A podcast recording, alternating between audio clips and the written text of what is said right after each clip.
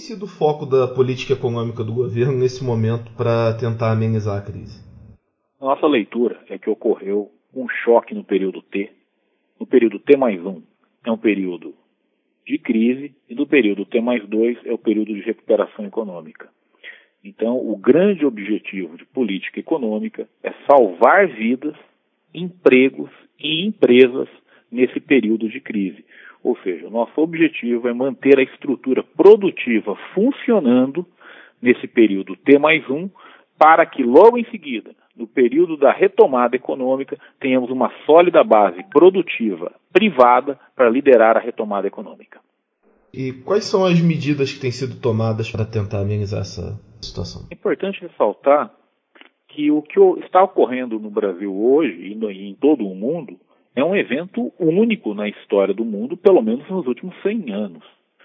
Você vai encontrar um exemplo parecido com isso apenas na gripe espanhola em 1918. Então, em tempos de paz, isso é um fato inédito. Como é que começou essa crise? Essa crise começou com um forte choque de oferta negativo. Essa pandemia, ela diminuiu fortemente a oferta de trabalho. Então, nós tivemos um choque de oferta negativo. Logo em seguida, o que aconteceu? As expectativas se deterioraram tanto com a incerteza que ocorreu um choque negativo no investimento.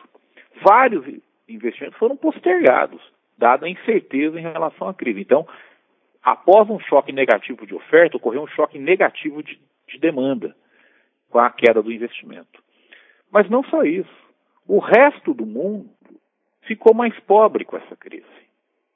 Isso quer dizer que a, as exportações brasileiras, a demanda por produtos brasileiros no exterior, ela vai sofrer um pouquinho com isso. Então, temos aí um choque negativo ter, nas nossas exportações também. Não bastasse isso, ocorreu ainda mais um choque negativo. Qual seja, é o efeito riqueza negativo. Por quê? O preço da, das empresas brasileiras em bolsa, o valor das empresas em bolsa caiu.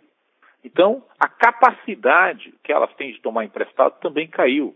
O dinheiro que, o, que a pessoa que investia em bolsa tinha, essa pessoa ficou mais pobre com a queda no valor das, das ações. Então, isso é conhecido como efeito riqueza negativo.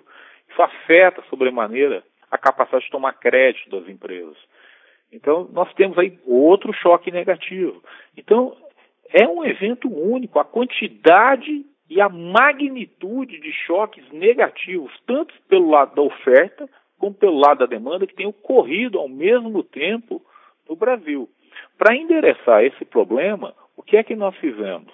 Nós tomamos, tomamos ação e elaboramos um conjunto robusto de medidas econômicas. Elas podem ser divididas diretamente em cinco partes. Um, auxílio à saúde. Então, dinheiro para a saúde não vai faltar. Você já transferiu dinheiro para o Ministério da Saúde e o que for necessário ali, as transferências continuam. Depois disso, transferência aos mais pobres. Só para te dar uma ideia, o auxílio emergencial informal, ele vai custar mais de 100 bilhões de reais e vai beneficiar 54 milhões de brasileiros. Cada mês do auxílio emergencial informal custa um ano de Bolsa Família. Esse é o maior programa de transferência de renda da história brasileira. Além disso, nós também temos que preservar empresas e empregos. As medidas que nós tomamos para preservar empregos, elas, por, até o momento, já salvaram mais de 4 milhões de empregos, que é o que? É a possibilidade de você antecipar férias, antecipar feriados, de você suspender contratos de trabalho com a ajuda do Tesouro Nacional. Você então, o, a empresa ela pode diminuir a jornada de trabalho e o salário do funcionário, que a União complementa parte da renda. Essas medidas já salvaram mais de 4 milhões de empregos até o momento. Na, depois temos também o, a irrigação do mercado de crédito. Então é fundamental jogarmos, eh, melhorarmos a capacidade de empréstimo de bancos. Então, ontem mesmo a gente assinou a MP da simplificação do crédito, onde nós tiramos algumas burocracias que em nada afetavam o rating de quem estava pedindo dinheiro emprestado, mas só gerava burocracia no processo. Por exemplo, uma microempresa ia pegar dinheiro num banco público, se ela não tivesse em dia com, a, com o preenchimento da raiz, ela não ia poder pegar o dinheiro. Poxa, num momento desse, isso não é requisito. Se um indivíduo fosse no banco, pegar dinheiro, no, na caixa, pegar dinheiro emprestado, se ele não tivesse kit com serviço eleitoral, ele não podia pegar o dinheiro. Poxa, isso não é requisito de, de rating de crédito nesse momento. Então, simplificamos e estamos irrigando o mercado de crédito. E, por fim, nós estamos mandando dinheiro a estados e municípios. Então, as nossas medidas podem ser elencadas nesses cinco itens: auxílio à saúde, auxílio, emergência, é, auxílio à população carente, irrigar o mercado de crédito, proteção a empregos e empresas e transferência a estados e municípios. Eu gostaria de ressaltar que todas essas pernas do programa ficaram operacionais antes do estresse do sistema de saúde pública no Brasil.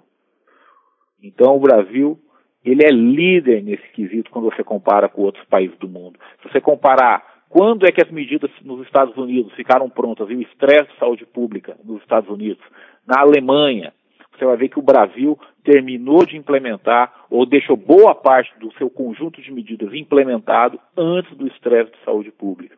As medidas aqui no Brasil foram elogiadas pelo Banco Mundial, e pelo Fundo Monetário Internacional. Então, o conjunto de medidas que nós tomamos foi robusto e tempestivo. Perfeito. O senhor falou agora da preservação aí dos empregos. É, o senhor poderia falar um pouco mais sobre isso, sobre os impactos dessas que essas medidas já trouxeram para a economia? Olha, essas medidas, elas, de novo, qual que é o nosso objetivo de política econômica? Salvar vidas, empregos e empresas. Ou seja, preservar a estrutura produtiva da economia nesse momento de crise. Quando você olha nos Estados Unidos, os pedidos de seguro-desemprego dispararam. Dispararam. Vamos olhar o que aconteceu com o pedido de seguro-desemprego no Brasil. A rigor caiu um pouquinho em relação ao ano passado. O que está acontecendo então?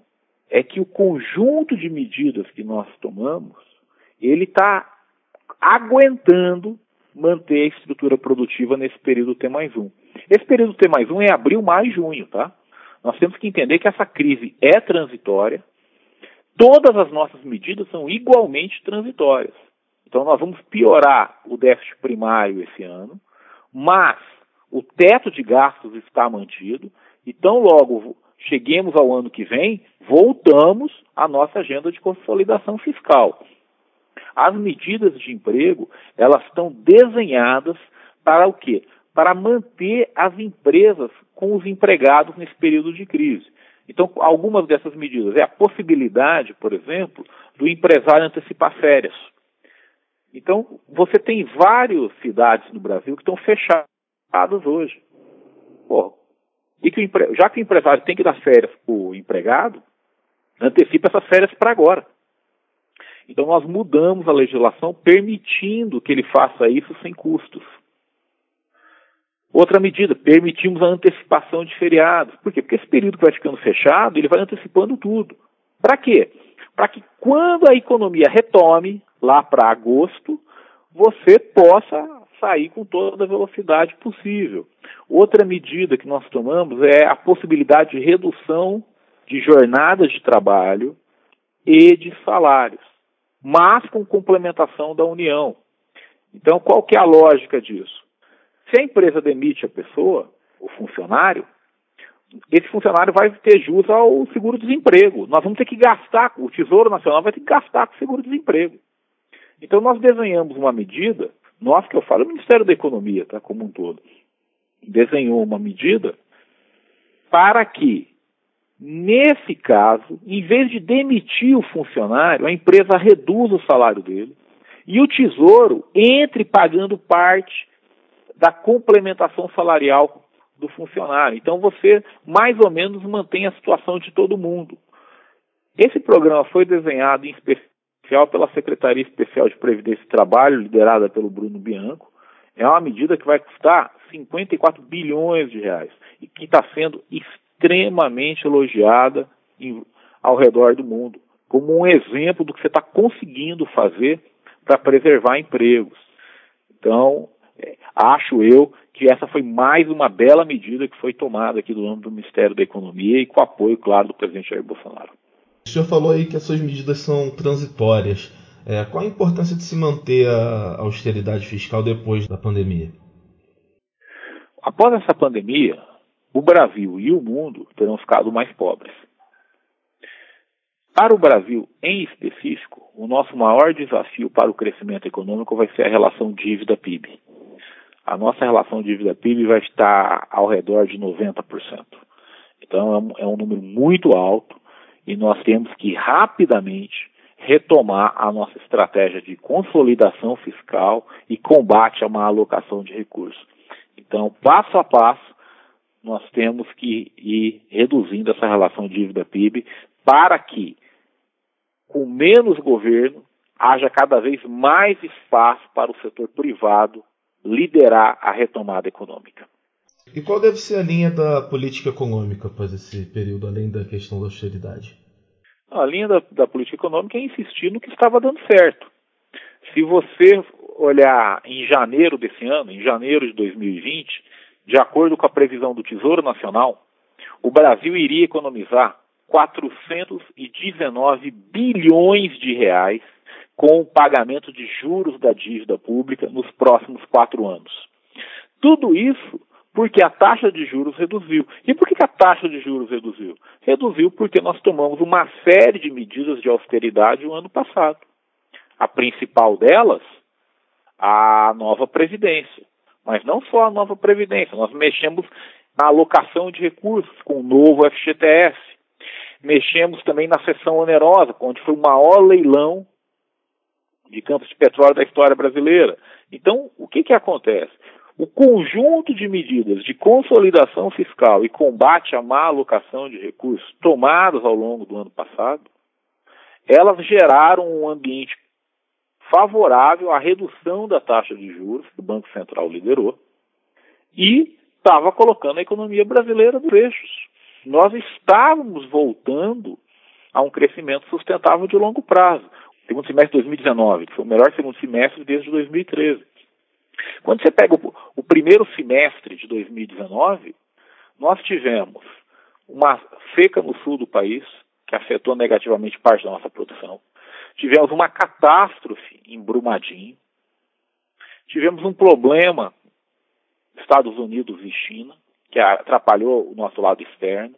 Tivemos uma crise na Argentina que igualmente atrapalhou o nosso lado externo. Então você vê que o primeiro semestre de 2019 foi marcado por quatro choques negativos. E mesmo assim, nós conseguimos no segundo semestre retomar o caminho da prosperidade. Então, a agenda de consolidação fiscal e combate à má alocação de recursos já estava dando resultados o Banco Central já estava reduzindo taxa de juros. Você sabe que uma redução na taxa de juros leva de seis a nove meses para ter efeitos reais na economia.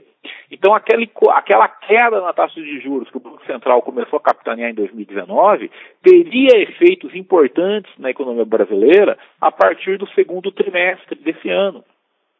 Então, nós estávamos esperando e os resultados mostravam um crescimento já vindo de maneira mais sustentável.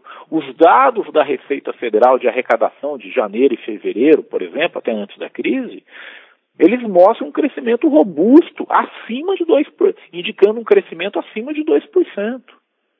Então, o que, que nós temos que fazer tão logo passa essa pandemia? Voltar à agenda que estava dando resultado. E que agenda era essa? Consolidação fiscal, combate à má alocação de recursos, que é a agenda de reformas econômicas pró-mercado. Secretário, recentemente o senhor afirmou aí que não se pode repetir os mesmos erros cometidos com a crise de 2008.